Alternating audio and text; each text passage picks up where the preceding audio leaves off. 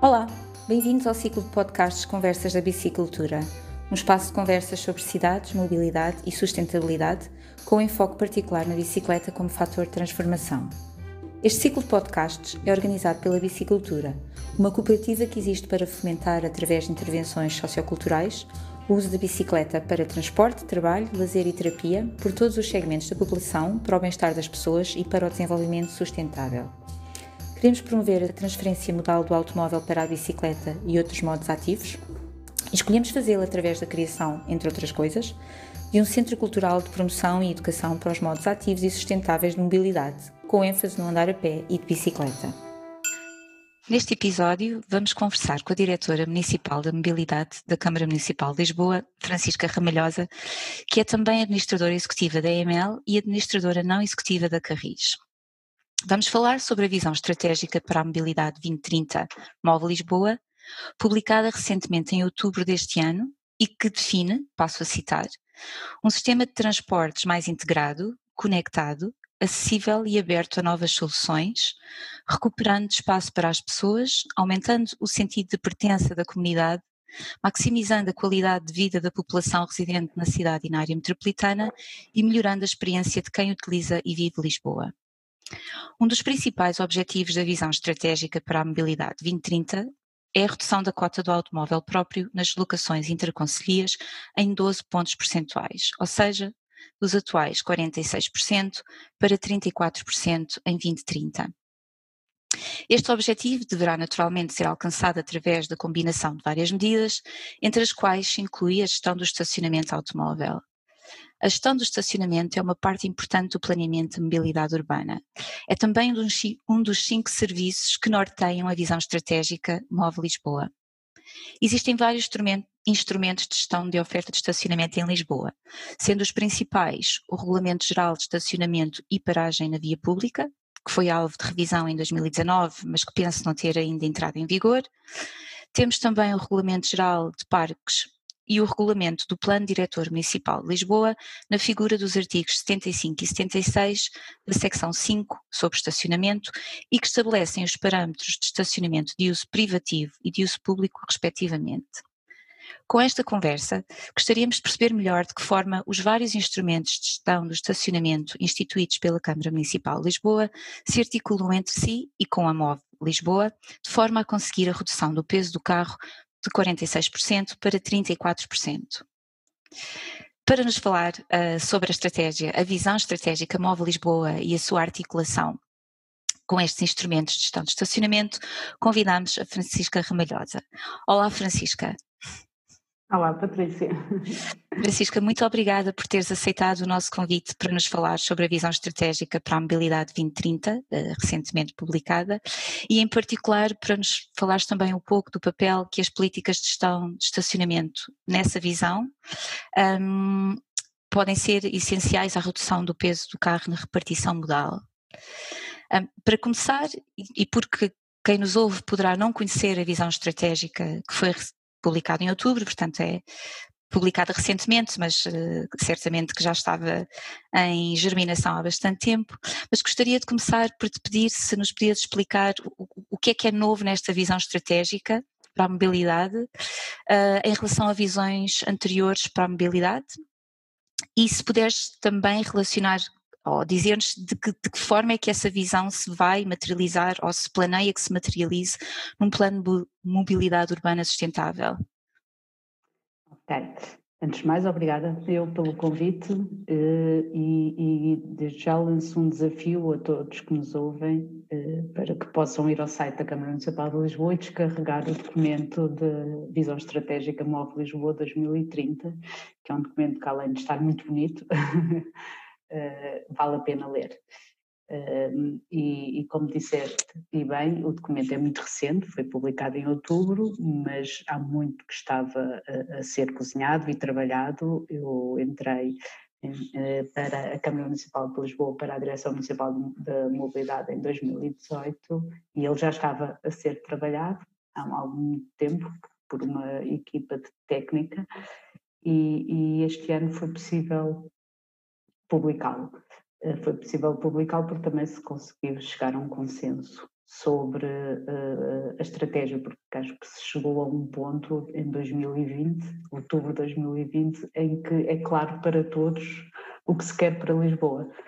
E que se calhar não era tão claro ou ainda não estava tão claro para todos em 2018 ou 2017 e 2016 e portanto foi também preciso fazer esse caminho ou, ou, em paralelo, o que se fazia o documento foi-se fazendo esse caminho.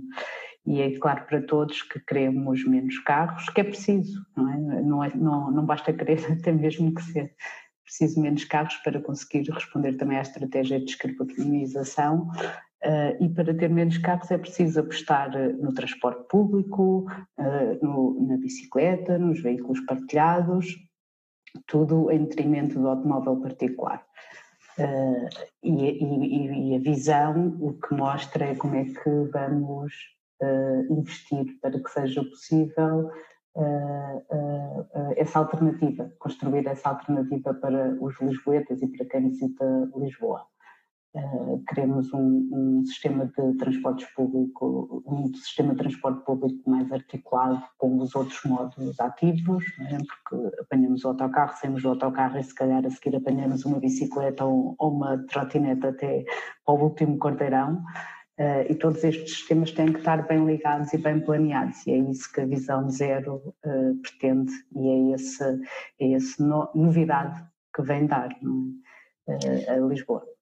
Uma das de, para mim, pelo menos, uma das questões que eu penso ter visto possivelmente pela primeira vez foi o facto de vir mencionado especificamente o estacionamento como sendo um instrumento uh, importante.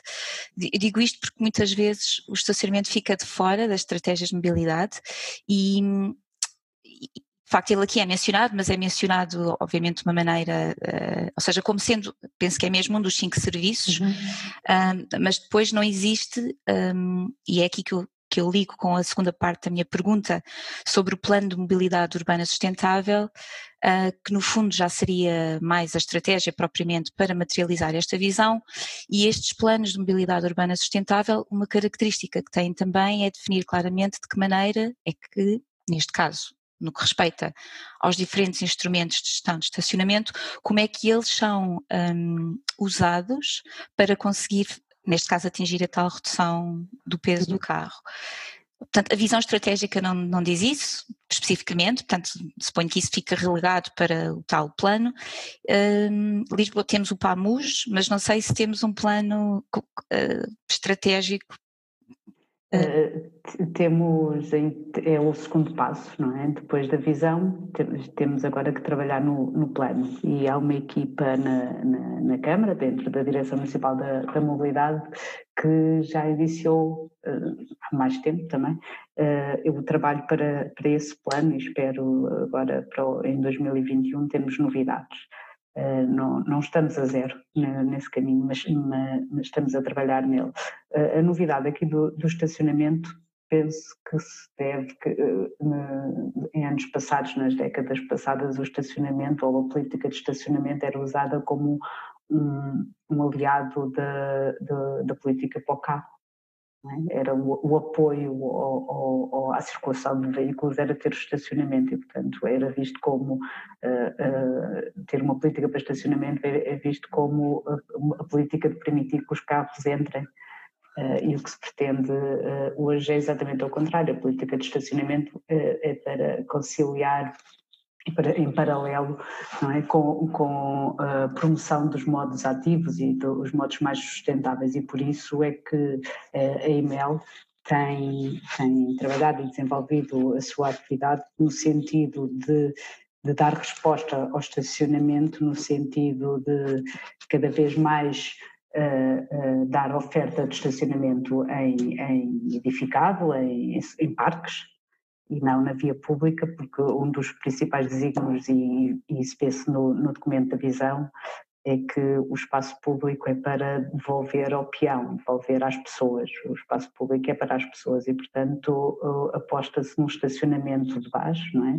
subterrâneo, e, e reduzir ao máximo o estacionamento na, na via pública. Por outro lado, o estacionamento subterrâneo também permite maior quantidade de estacionamento, maior número de, de, lugares de estacionamento para dar resposta às necessidades dos residentes que de facto têm que, que, têm que podem se deslocar durante a semana até através do, do, transporte público e do bicicleta ou veículos partilhados, mas há de chegar sempre um momento ao fim de semana em que vão visitar a família fora de Lisboa ou etc e precisam da sua viatura que está guardada e não está a ocupar espaço uh, público e que está guardada e que e podem se deslocar. E portanto é, é a harmonia uh, destas políticas que, e o equilíbrio delas que, que temos que, que, alcançar e por isso a EMEL aqui é um, é um instrumento uhum. uh, fundamental.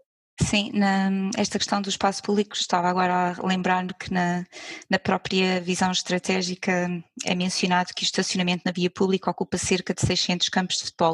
Uhum. Eu, tinha feito uns, eu tinha feito uns cálculos uh, de, de, envelope que me davam cerca de 111 uh, eh, praças do comércio e, e 40% do Monsanto e depois quando fui comparar ou seja, eu subestimei, porque dava, isto era, correspondia acho que só a 400 campos de futebol, portanto, mas pronto, é vocês sempre têm mais informação do que aquilo que eu é consigo muito. ter.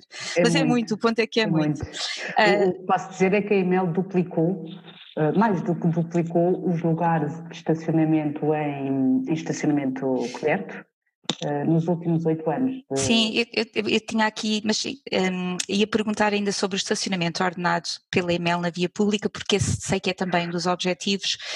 Uh, eu penso que neste momento, em, em termos de, portanto, a métrica uh, que é estipulada para 2030 é que sejam ordenados 200 mil lugares de estacionamento na via pública. Portanto, suponho que esta é a capacidade uhum. uh, na via pública que está definida. E sendo que neste momento acho que ainda devemos andar perto dos 50%, penso. Sim. Ou seja, um, temos 10 anos para duplicar. Um, e aqui um, o que eu queria não significa, peço desculpa de interromper, que para não, não faz mal. o que não significa que isso não significa aumentar o estacionamento na via pública, significa ordenar. Sim, ordenar, sim, sim, sim. Era uh, só para, para, esclarecer, não, não, não vamos aumentar aí o, o, o, o, o estacionamento na via pública, vamos é ordenar nas zonas que ainda não está ordenado. Ah, sim, exato, ou seja, porque, porque neste momento o que isto implica é que temos cerca de 50% da via, da via pública com estacionamento gratuito, ah, porque não é ordenado. Exatamente. Pior do que gratuito é não ordenado. Sim, sim, é o não ordenado. Quer dizer, não ordenado e também há questões da duração, da limitação do tempo, da duração de estacionamento. Um, mas, uh, pronto, a, a, pergunta que queria colocar um, tem a ver, eh, vou tentar ligar então agora com o Regulamento Geral de Estacionamento uhum. e Paragem na Via Pública, porque do que me lembro, eu penso que teve em consulta pública em agosto, certo. setembro de 2019, uhum. portanto passou mais de um ano, penso que está aprovado. Uh, variar, mas não entrou ainda. Não entrou ainda em vigor, não é? Efetivamente. Certo. Não sei se estará para entrar em vigor em 2021, em breve? É, logo no início. Ah, ok, ok, pronto.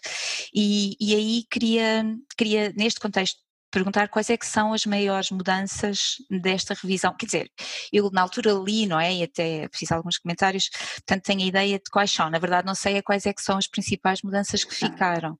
As principais, sem, sem, sem muito ao detalhe, porque para isso teria que ter aqui uma apresentação mais gráfica para, para mostrarmos alterações nas zonas, Portanto, nos limites uh, das zonas foi feito um trabalho com as juntas de freguesia e foram uh, derrubados alguns limites e, portanto, uh, uh, há zonas que vão ser alteradas, um, há, há, novas zonas, não é? vão ser criadas novas zonas. Penso que há a castanha e a preta, o que não percebi é... Depois, depois novas, ainda, estava, ainda estou a falar de manchas okay. do território, não é? Os limites, falar de limites.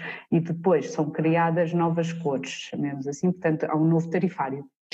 O tarifário vê-se nas cores, não é? É, é criada uma nova cor, que é a castanha, para zonas Sim. mais. E, e, os tarifários atuais, as três zonas, portanto a amarela, a verde, a amarela e a vermelha, essas penso que também terão uma revisão tarifária, certo. mas isto leva-me a uma questão mais estrutural que é de tentar perceber, um, e também não sei eh, eh, aqui o que é que pode explicar, mas porque tanto quanto sei estas zonas, estas, este tarifário não tem sido atualizado há variedíssimos anos, aliás, em boa verdade, nem sei se alguma vez foi atualizado, o que significa que em termos reais tem se tornado cada vez mais barato. Um, mas aqui o ponto essencial era tentar perceber, neste caso só no tarifário das zonas de estacionamento de duração limitada, que é para visitantes, não é? Um, qual é que é o critério utilizado para a definição do tarifário? Um, e, e, relacionado com isto também, qual é que é o critério utilizado para a definição do. Está agora aqui a passar uma ambulância. Uma ambulância. dias de chuva é logo. Um, e, e, também qual é o critério definido para o estabelecimento de, do valor dos dísticos de residente? Porque, uhum. ou seja, porque eu penso que neste regulamento geral de estacionamento na via pública, um, em particular os dísticos para residentes ficam agora até mais. Bem, deixa de haver a tal taxa uh, administrativa.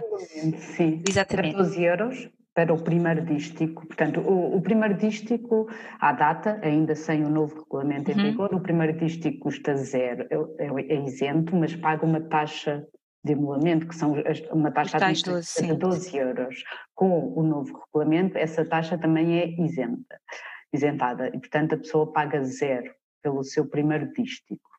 Mas depois o segundo dístico passa a 30 euros, uh, espero não e, e depois 120, e o terceiro 120. Sim, pronto. o que é interessante é que quando nós, pronto, aqui um, se nós olharmos para os dados tal e qual eles são, não é? E compararmos estes valores com o custo médio de, operacional que a EML tem com o lugar na via pública, uhum. somos quase levados, a, somos mesmo levados a concluir que é, que é portanto, que há um subsídio aos residentes. Uh, tu concordarias? Ou... Não lhe chamaria subsídio, uh, mas cham, chamaria uma, uma política que a Câmara Municipal de Lisboa, através da EML, decide tomar, que é privilegiar os residentes e dar oportunidade aos residentes, uh, até porque, uma vez que ainda não conseguimos dispor de uma oferta de estacionamento em parque em toda a cidade, é?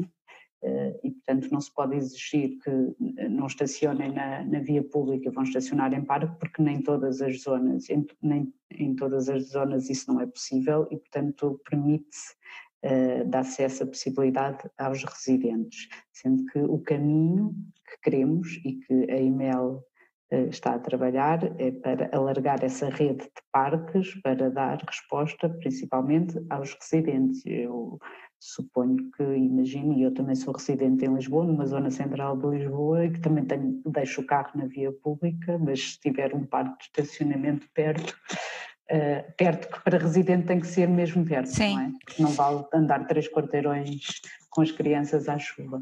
Sim. Mas se for relativamente perto, eh, eu prefiro ter o carro no parque de estacionamento.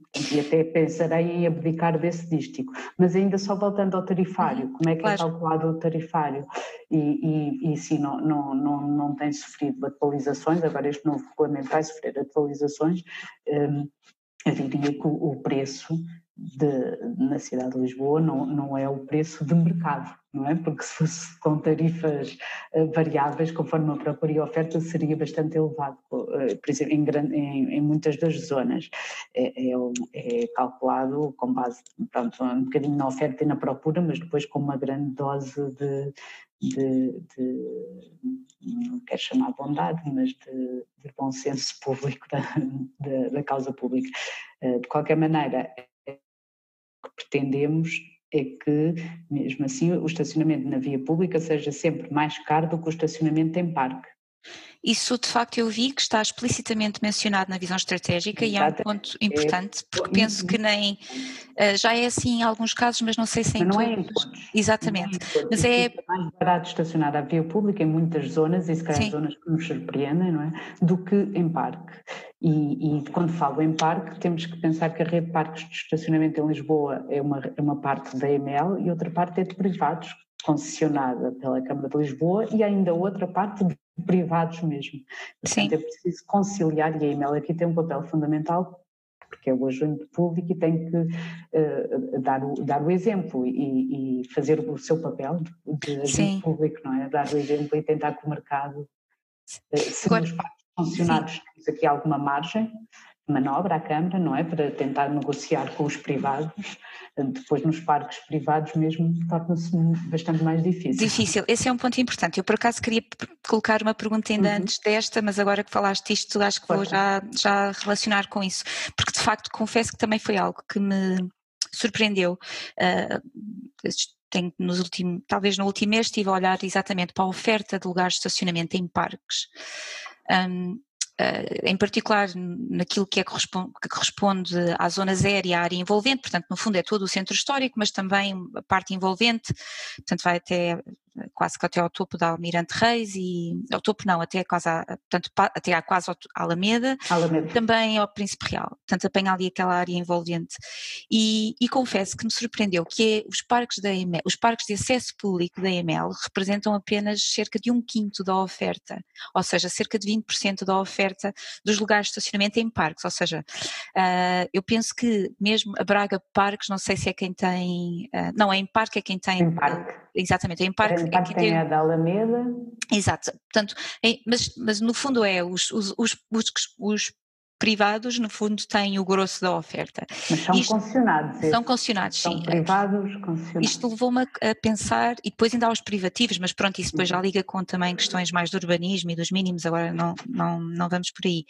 Mas a questão é, queria perceber melhor, porque de facto isto acho que nos passa um bocadinho sempre ao lado, qual é que é o papel do regulador aqui, porque existe um regulamento geral de parques que eu, que eu li, mas confesso que ele, ele é muito administrativo do ponto de vista uh, dos procedimentos a serem seguidos, mas nada... Acho que será outro documento que teremos que trabalhar porque não, não, não não serve para estas estratégias. Pois, exato. É? Ou seja, como não é que está, a Câmara. Não temos os instrumentos suficientes Sim. nele, vertidos, para, para operacionalizar a estratégia e a visão. Então, então de que maneira é que no caso destes parques, que no fundo é, é, o grosso da oferta está fora da, da gestão direta e da influência uhum. direta do próprio regulador e gestor, é, é, o que é que, hum, em que é que, em que medida é que a Câmara Municipal, através da EML ou não, consegue influenciar tanto o nível da oferta como os preços? Porque esta é outra questão. Eu depois comparei os preços praticados, portanto o tarifário praticado nos parques da EML com os dos um, concessionários privados e um, dependendo de estou a olhar para avanças mensais ou para estadias mais curtas, o que é certo é que muitas vezes a EML de facto pratica preços que são menos de metade dos privados. Uh, por isso, uh, ah, um, aqui é tentar perceber então de que maneira é que a Câmara consegue influenciar, uh, tanto através da oferta como do tarifário que é praticado pelos privados. Por um lado, a IMEL tem que influenciar como sendo um operador e, portanto, também um, concorrente da, da Imparque, da Braga Parques e dos outros operadores não é, que estão no mercado. A IMEL não deixa de ser um concorrente, não é? E, e ao estabelecer preços, uh, está a dar um sinal ao mercado, ao estabelecer esses preços mais baixos. Por outro lado, uh, a Câmara Municipal de Lisboa, uh, os parques, como disse, são concessionados pela Câmara e, portanto, há uma relação com o privado, há um contrato com o privado, há uma relação com o privado e, e chegou a hora, se calhar, de. de e tem, temos tido essa abertura de todos os concessionários que temos falado para, para uh, uh, disponibilizar uh, avanças para residentes a preços mais baixos, estamos, estamos a fazer esse caminho e temos tido essa abertura por parte deles. Portanto, são, são, são, decisões que não se não, não têm resultados de um dia para o outro. Esse é outro ponto, é até que ponto é que depois o, o, gestor do sistema, a Câmara EML, tem acesso atempado e regular aos dados, nomeadamente da subutilização desses parques privados, porque lá está... Como... Os que são concessionados temos. Pois, é? porque imagine, estou a pensar agora no caso de, da ZER, se a ZER acontecer, uhum. acontecer, enfim, não interessa. O ponto é a oportunidade que se tem de conseguir, nomeadamente em parques mais subutilizados, conseguir um, captar, eh, ou seja, reduzir lugares uh, uhum. de via pública. E Não, esse trabalho está a ser feito em conjunto com os concessionários, com os privados, que mais uma vez repito, têm mostrado toda a disponibilidade Sim. para trabalhar e para uh, trabalhar em conjunto com a Câmara para atingir uh, esses objetivos, porque não perdem, não é algo que uma perda de negócio para eles. Não, é? não e construir parques é muito caro, portanto, pensar que a EML, e já vamos a este ponto dos parques, que era a outra pergunta que eu tinha, uhum. mas ainda antes disso, só para fechar esta parte, um, porque achei curiosa a forma como Uh, tu justificaste o facto da EML praticar um preço bastante mais baixo que os concorrentes privados, como sinalizando um, um certo serviço público, não é? Uh, mas isso não pode ser uh, negativo no sentido, bem, no, no, sentido literal em que se o, o gestor público está a ter menos receita que pode alocar para gerir esse sistema, ou seja, está a permitir que os privados tenham mais receita e sabemos que essa receita não vai ser usada para melhorar o sistema de transporte público ou o sistema de mobilidade urbano, enquanto que se for receita que a EML faz, essa sim poderia ser canalizada. Portanto, um, não sei, eh, eh, isso é uma pescadinha de rabo na boca, não é? Não, não sei bem responder a isso, porque se eu estou a perceber bem, o raciocínio é ou, a EML cobra um valor de preço mercado, de mercado, ou cobra um preço mercado e terá mais receitas, poderá investir ainda mais em modos partilhados, ah, como Sim, já faz, atenção, porque Sim. a EML já financia, já investe bastante na, na e é, e é, um grande instrumento para a Câmara na, nesta visão que temos para a mobilidade, porque é a IML Porque é isso, onde é que vai buscar receita? Sim. E, e tem ido buscar essa receita ao estacionamento, não é? Eh, eh, os preços praticados por si já dão receita, não é? E por isso temos o investimento na gira, estamos agora a, a fazer o a fazer o plano que já está feito e a, o novo investimento da EML é na mobilidade elétrica e vamos criar a rede de postos de mobilidade elétrica uhum. e portanto são tudo investimentos eh, eh, que são feitos com base nas receitas da EML, receitas que vêm do estacionamento. É? E, mas aqui o, a construção de, de, parques de estacionamento e a disponibilização de avanças para residentes a esses preços mais menos do mercado, é? assim, também são vistos como parte dessa, de, eh, desses investimentos que a EML faz à conta da, da receita do, do, estacionamento. Se poderia ter mais receita, poderia, mas não é esse também o sinal que queremos dar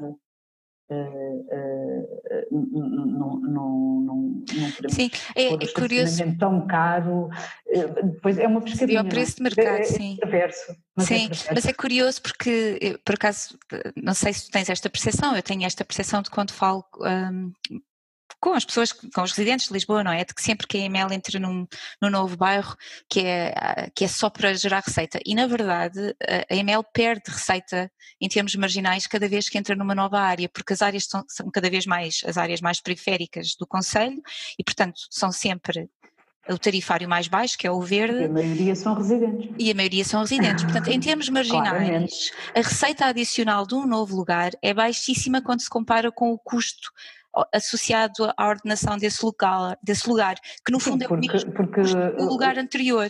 O bom está no centro da cidade, não é? Exatamente, mas o custo operacional é o mesmo, seja no centro é. da cidade ou seja na periferia da cidade. Com Por isso, um agente uh, de fiscalização e uma via Sim, exato. É Portanto, nas avenidas novas do que... Em termos marginais, se, se pensássemos que a Imel o que estava a tentar fazer era maximizar uh, o seu lucro, uh, então ordenar os lugares para o resto do Conselho eh, seria uma má estratégia uma vista. É um mau negócio. Eh, e, assim, é um mau negócio. É uma, é uma percepção que eu acho que as pessoas têm errada e também esta questão dos parques agora, em estaciona, em, dos parques de estacionamento, porque claramente a EML pratica preço abaixo do preço de mercado quando olhamos a, para os parques a, privados. A gira também é claramente abaixo do preço de mercado. Sim. É? O passe uh, gira é sim. muito, muito barato. A EML tem, tem o que se chama má imprensa, não é?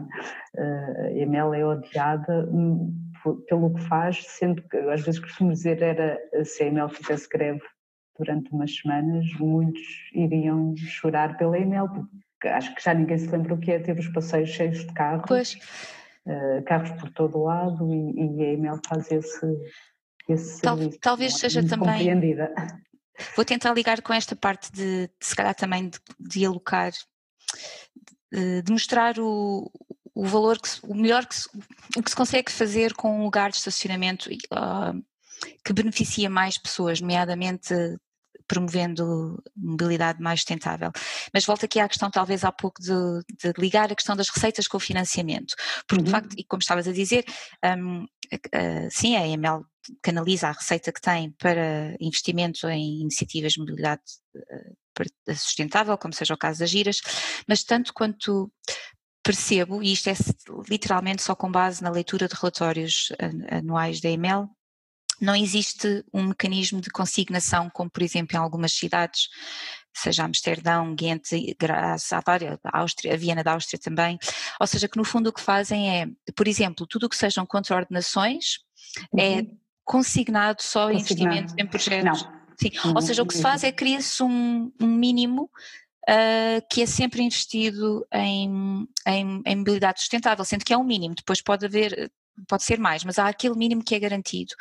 E, portanto, há, há uma parte da receita que está claramente vinculada para esse fim, e depois ainda há uma parte dessa receita que fica um, alocada a, a projetos de e aqui este ponto é mais importante do que pode parecer à primeira vista, uh, há uma parte desta consignação que é especificamente dedicada para projetos do género de orçamento participativo, ou seja, uhum. neste caso seriam as freguesias um, e os residentes das freguesias, através de vários formatos, uh, poderem ter acesso a uma parte que está consignada só para projetos de intervenção no espaço público com vista a, a devolver espaço às pessoas e a modos ativos.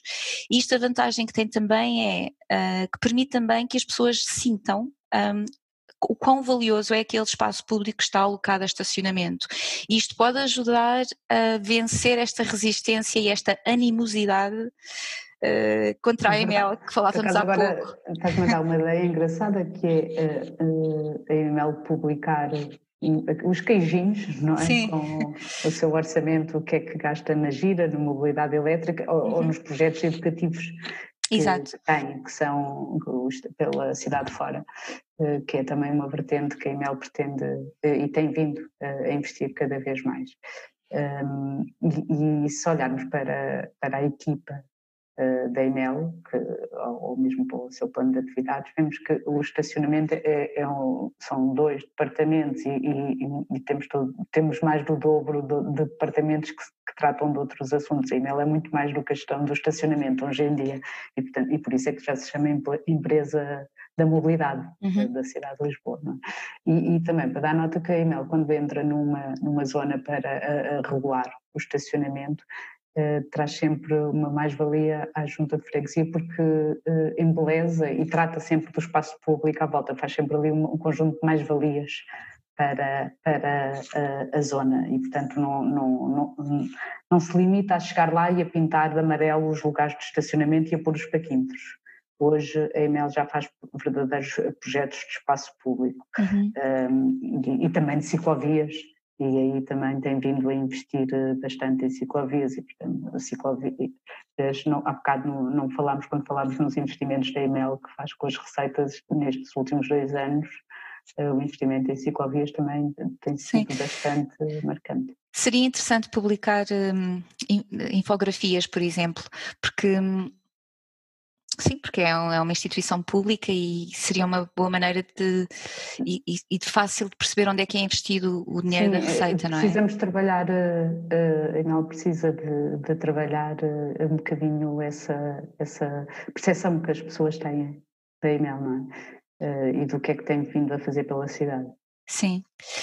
Uh, mas então, é, agora vou andar um bocadinho para trás, porque queria ter falado há pouco da questão dos parques de estacionamento, mas ah, de acesso público e da EML, mas falar, comecei uhum. logo a falar dos concessionados, uh, mas é porque, como, tinhas, como já disseste também algumas vezes, um, a EML tem tido uma política ao longo dos tempos de aumentar a oferta de lugares em parques. Nem uhum. sempre, aliás, eu penso que embora isto seja mencionado na visão estratégica, eu penso que é outra novidade, um, o que eu vou dizer agora, que é que cada lugar, cada lugar adicional criado num parque de estacionamento deve ser compensado com a redução de um lugar na via pública. Isto é uma coisa que eu nunca tinha lido em lado nenhum e aliás é uma boa prática, aliás a boa prática uh, é não construir parques, não é, é não construir parques, mas construindo parques, então garantir que os, a oferta para evitar um aumento total da oferta, então que os lugares que são criados em parques sejam é, compensados sim, com não, é, é, sim, a boa prática diz não construir parque, mas também a EMEL tem construído os parques onde não há interesse, lá está, do privado porque eh, e, e, tem, e, tem, e tem vindo a, a estudar onde é que é necessário onde é que são necessários novos parques, mas no sentido de os parques à volta, os periféricos, não é? À volta da cidade, para depois que uh, cheguem ali, estacionem e depois Os dissuasores. Cidade, exatamente. Dentro da cidade depois possam usar o transporte público, a bicicleta, o carro partilhado, ou, ou o que seja. Uh, e, e não, não, não, vemos a EML a, a construir parques uh, na Avenida da Liberdade. Pois, mas, mas por acaso acho que temos exemplos recentes, não é? Na Graça temos dois novos, mesmo 2018. Para eu. Eu, Pois, mas o ponto, o ponto é esse uh, também. Mas então, do, do, que eu pude ver só olhando para os dados da oferta de lugares em parques de estacionamento, um, de facto tem vindo a aumentar e de, comparando só os últimos 10 anos, em 2010 eram cerca de 3 mil, em 2018, portanto os últimos 8 anos, em boa verdade, uh, mais do que duplicou, são cerca de 6.500.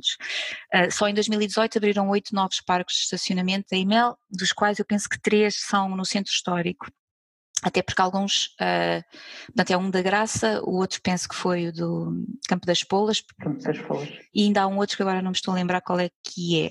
Um, nestes casos eu penso que há tal questão, não houve substituição de lugares na via pública, mas, mas é bom ver que isto está claramente não, mas no Campo das Polas na visão. Uma, mas no Campo das Cebolas houve toda uma Sim, já havia, e reabilitação do espaço público que se ganhou Sim, mas é no coração da cidade. Um, mas pronto, aqui a, a, minha pergunta, e se calhar já andámos um bocadinho em torno disto, era no fundo qual é que é, se, é que há uma estratégia explícita de articulação entre a oferta de estacionamento na via pública e em parques. Ou seja, explicitamente há, há, há, há um raciocínio, uma lógica de o que fazer, como e onde, porque eu, pergunto isto também pelo simples motivo que estes parques de estacionamento são caros e particularmente caros se forem mais no centro histórico. Caros de construir, caros de manter e têm um custo de oportunidade imenso. Por exemplo, este da Graça que eu mencionei há pouco, quando se vê a fotografia aérea, dá quase vontade de chorar. Não, porque, porque a área de implantação é, tem a mesma dimensão que o, o, parque habitacional ao lado. Ah, uma pessoa olha para aquilo e fica a pensar, bem, isto podiam ser casas. uh, mas, mas, aqui a pergunta, desculpa, uh, para, porque senão daqui às voltas, a pergunta era não, qual, É, qual é que é a articulação entre a estratégia de estacionamento na via pública e em parques?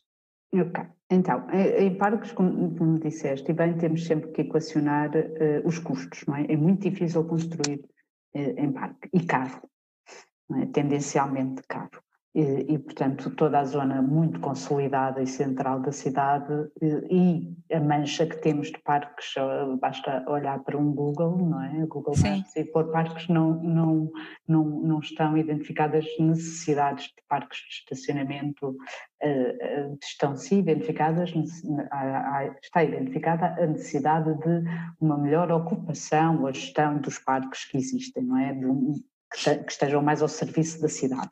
E por isso é que temos trabalhado e estamos a trabalhar com o, os concessionários, os uhum. privados. Uhum. Um, relativamente a, a, foi, foi agora feito um, um estudo de, sobre as necessidades de estacionamento, foi muito, muito recente, se calhar ainda não tiveste a oportunidade de, de ver, há, há, um, há, um, relatório público sobre, sobre ele, que foi um estudo encomendado pela EMEL, um, sobre, sobre, não percebi. Sobre, sobre as necessidades de estacionamento. Ok, ok, pois não, não tenho conhecimento. ainda não está não, no site, não. nem no site da Câmara, é muito recente. Uh, já foi apresentado na, na, Assembleia Municipal e que mostra, portanto, que, uh, as necessidades de estacionamento, portanto, andam mais à volta daquelas freguesias, que agora com mais densidade populacional, populacional. Para, e, e, portanto, é uma, é uma necessidade para residentes, não, não, não para quem visita. É? uhum. porque quem visita tem, tem, tem uma rede de parques muito grande. Um, e, por isso, eh, e por isso é que é possível pensarmos em diminuir o estacionamento na via pública, porque o estacionamento na via pública é, é de duração limitada, curta, é? aquelas duas, três horas, ou, uh, porque se for para passar um dia inteiro, queremos que o carro esteja cá embaixo.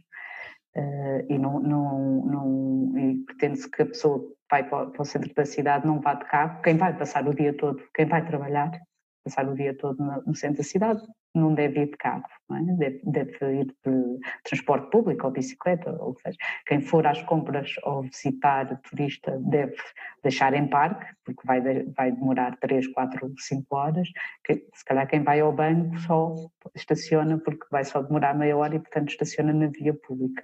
Uh, não, não podemos também pensar que só há um tipo de utilizador, não é? Pois, claro. Uh, não somos todos iguais, claramente, sim, e não vamos todos fazer a mesma coisa. Sim, nesse estudo uh, tenta-se estimar uh, ou saber, por exemplo, aquilo que dizíamos há pouco, o estacionamento privativo, porque nós temos o estacionamento na via pública, temos o dos parques de acesso público, tanto da EML como dos concessionários privados, uhum. mas depois temos todos os outros parques privativos, não é? e que são e, por exemplo, estou a pensar, sei lá, nos dos, do Monumental, dos centros comerciais, há uma série de outros parques que. E entramos mais no território do urbanismo, pois é. do PDM. Pois é. Também mas é, está em revisão. Mas, pode, mas na verdade, ou um seja. Um instrumento, claro que sim. Mas, sim, é isso. Mas não entrando. Está em revisão e, e também tem que ser adaptado a esta visão. Eh, não, é? não, não podemos continuar a exigir que quem vai construir um prédio de, de, apartamentos tenha que ter um, um, lugar de garagem por apartamento. É? Até porque encarece é, imenso a habitação também. Encarece e, e, e, hoje o público que compra se calhar já não valoriza. Não valoriza, sim. Já não, já não valoriza, sim. encarece bastante, inviabiliza outras, outras, outros usos para o espaço público, não é? Porque se tiver ali uma garagem, uh, o passeio e uh, o modo como usa o passeio fica diferente.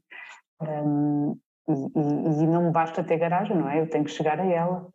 E, e, e portanto, não basta exigir ao, ao empreiteiro que faça uma garagem, porque depois tenho que, eh, eh, eu, Câmara, não é? Tenho que, tenho que garantir ao residente que comprou a garagem que chega bem à Exatamente. garagem e, e, como sabemos. Sim, mas é, é, ou seja, lá está, é, é, entra mais no domínio de facto do urbanismo, nomeadamente esta questão dos parâmetros mínimos, portanto não, não vamos agora um por contributo da mobilidade, claramente.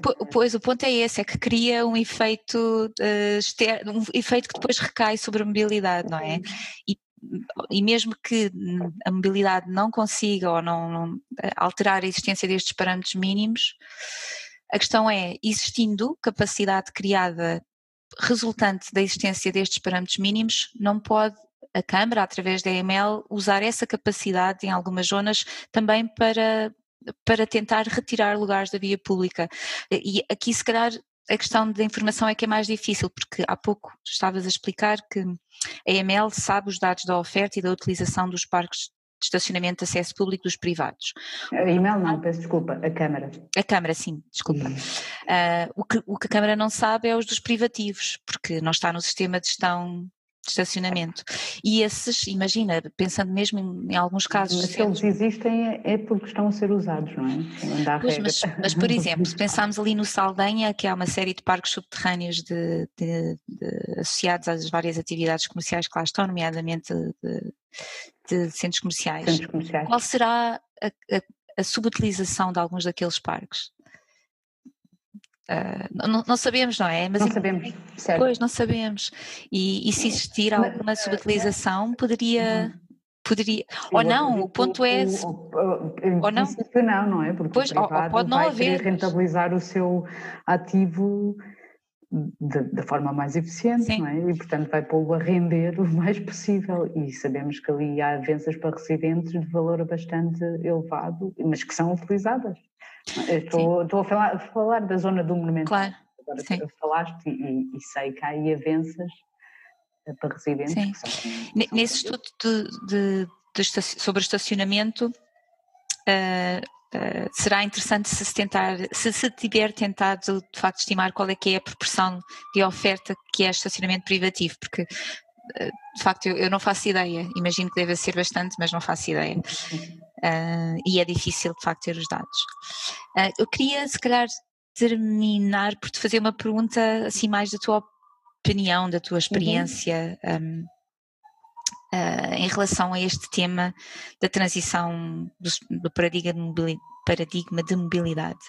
Na tua opinião, qual é que achas que é ou, ou, que são os principais, ou o principal, não sei se quer escolher um ou dois ou três, mas o maior ou os maiores obstáculos à mudança do paradigma da mobilidade em Lisboa? O que é que. É cultural. Uh, acho que consigo escolher só um. É? é? é, cultural e, como tudo, demora tempo. É cultural porque quem faz a diferença são as pessoas e quem tem que mudar o shift são as pessoas e, portanto, é o comportamento humano.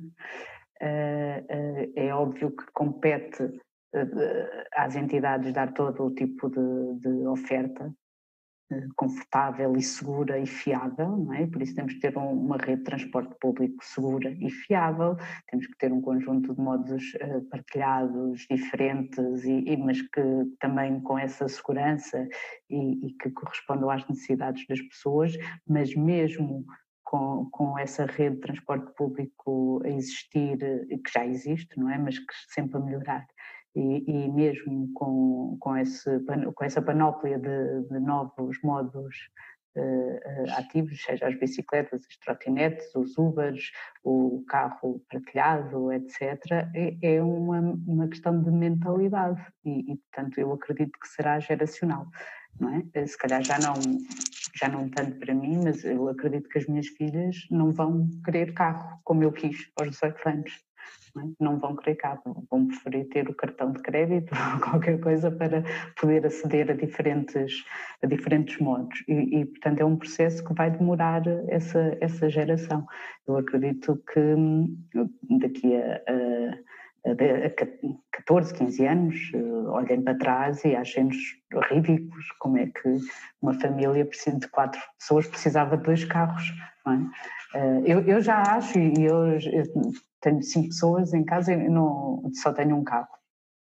É, mas de qualquer maneira a maioria tem dois carros eu acho que daqui a 15 anos toda a gente vai achar ridículo e por isso acho que o maior fator é, é, para a mudança é essa, é a mentalidade, não é? porque a maioria quer pegar no carro à porta de casa e deslocar-se à loja e ficar à porta da loja. Uh, não, é ao lado da loja, é à porta Sim. da loja. A questão é se, sendo uma questão de mentalidades e cultural, é o que é que, ou seja, o que é que muda primeiro, não é? Ou seja, se temos que esperar que sejam as pessoas a pedir algo diferente para que se consiga fazer não, a mudança? É, é em paralelo, ou... porque nós vamos fazendo a mudança para que as pessoas, uh, com o tempo, um, já, já assumem que aquilo é o normal. Sem, sem, isto são processos que não se dá conta, obviamente, não é? Como aqui há, há uns anos eu comecei a, a, trabalhar na reabilitação urbana no Porto e, e, cheguei ao Porto, não era do Porto, cheguei ao Porto e abaixo do Porto era um deserto que a partir das sete da noite eh, de inverno, segurança tinha que nos levar ao carro porque era muito inseguro. E, e, nós, na Sociedade de Reabilitação Urbana, começou-se a fazer uns desenhos, uns projetos e a tentar vender a Baixa do Porto e toda a gente achava são malucos.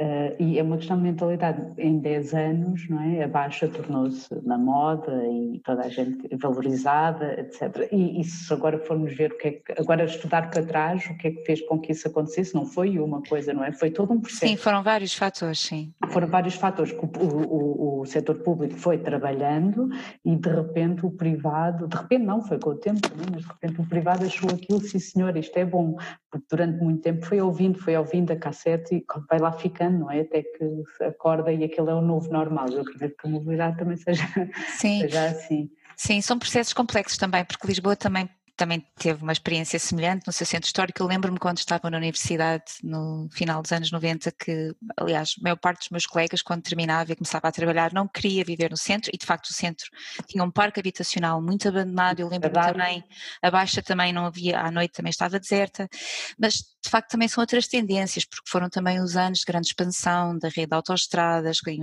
imenso, era, já era bastante mais barato até comprar do que alugar, o juro estava muito. São, é uma uma conciliação de vários fatores, de facto, é bastante complexo. O comprar carro também durante anos é muito, foi muito barato e era um bem essencial, não é? A pessoa Sim. fazia 18 anos, tirava a carta e tinha um emprego e ia comprar um carro, é? ia seguir a casa. Uh, uh, para já também estamos a ver esse shift, não é? Uh, e, e o aumento muita coisa do centro também, não é? Tinha saído muito comércio do, do e, agora quando estamos a voltar tudo ao contrário, primeiro é mais fácil ir ao centro claramente de metro ou de, ou de autocarro ou de bicicleta. Eu, eu faço muitas ciclovias, mas não ando de bicicleta, por isso nunca digo vou de metro ou de autocarro, é, é muito mais fácil do que ir de, de carro, não é? E se, se antes o movimento era ao contrário, andava tudo nas franjas de Lisboa, hoje não.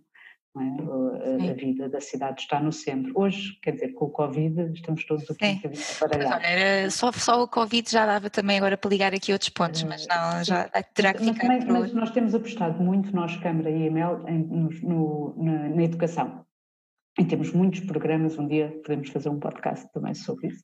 por acaso eu conheço-os bastante mal, é verdade. São, mas são, é uma área que eu, que do meu coração gosto muito e temos, temos investido muito, tanto na Câmara como na EMEL, nos programas de educação e com as escolas, e estamos a, a ter resultados fantásticos.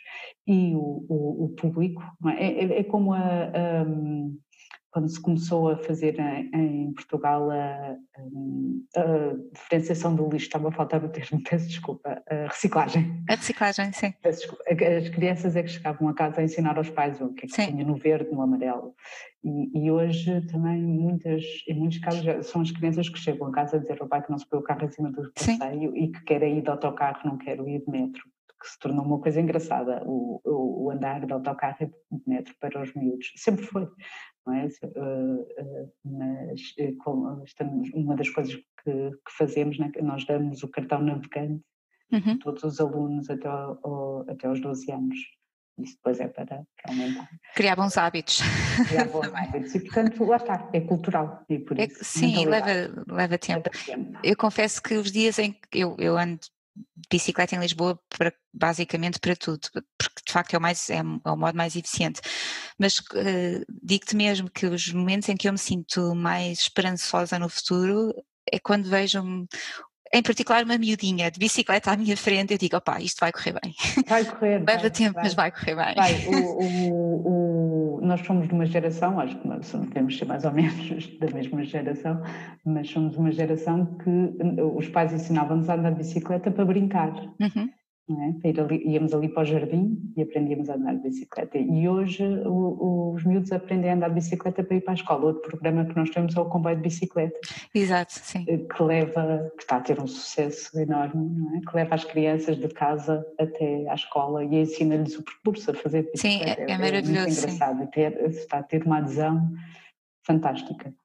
E eh, eu, eu faço, sim, eu faço parte de alguns desses comboios e por isso posso mesmo dizer que é, ah, não há melhor maneira de começar o dia, porque é. tu, vês, tu vês aqueles miúdos e os pais que vêm com eles, é, é fantástico. E, é fantástico. se pensarmos, assim, vou, vou, despender a minha energia e os meus recursos a tentar mudar a cabeça de uma pessoa de 50 ou 40 anos e de largar o carro e, a passar, e, dar e passar a ir de transporte público ou de bicicleta, ou vou apostar numa criança de 10 anos. Eu prefiro apostar numa criança de 10 anos, acho que vou ter mais sucesso. e acho que provavelmente essa criança de 10 anos vai influenciar o pai ou a mãe de 40 anos lá em casa. Sim, mas tem que dizer que eles são os grandes heróis e umas grandes heroínas, porque uh, também me apercebo de coisas que eu a andar sozinha não me aperceberia, uh, nomeadamente os obstáculos que têm que ser navegados. Certo, uh, mas esses comboios estão-nos a dar muito feedback para ah, alterações e, Exatamente. e, melhorias que é preciso fazer nas ciclovias. Atenção, nós também não temos muita experiência a fazer ciclovias em, em, Lisboa e em Portugal, não é? Tem sido muito difícil contratar projetistas para fazer ciclovias, agora já estamos um bocadinho melhor, porque já, já, já estamos nisto há dois, três anos. Várias gerações de aprendizagem. É, é muito difícil, não é? Não temos, porque também os nossos utilizadores também não têm grande maturidade e, portanto, os projetistas muito menos têm. Portanto, é um processo, é um, é um, mas eh, se compararmos eh, há cinco anos atrás Lisboa com o que é hoje, acho que estamos, é motivo de orgulho e de esperança. Sim, sim, nesta, nesta geração mais jovem. Francisca, agradeço-te imenso. prometido o programa sobre educação. Sobre a educação, sim, é verdade, sobre a educação. A educação é, é a chave. Francisca, muito obrigada. Um, obrigada. Muito obrigada pela disponibilidade. Obrigada, eu. Adeus.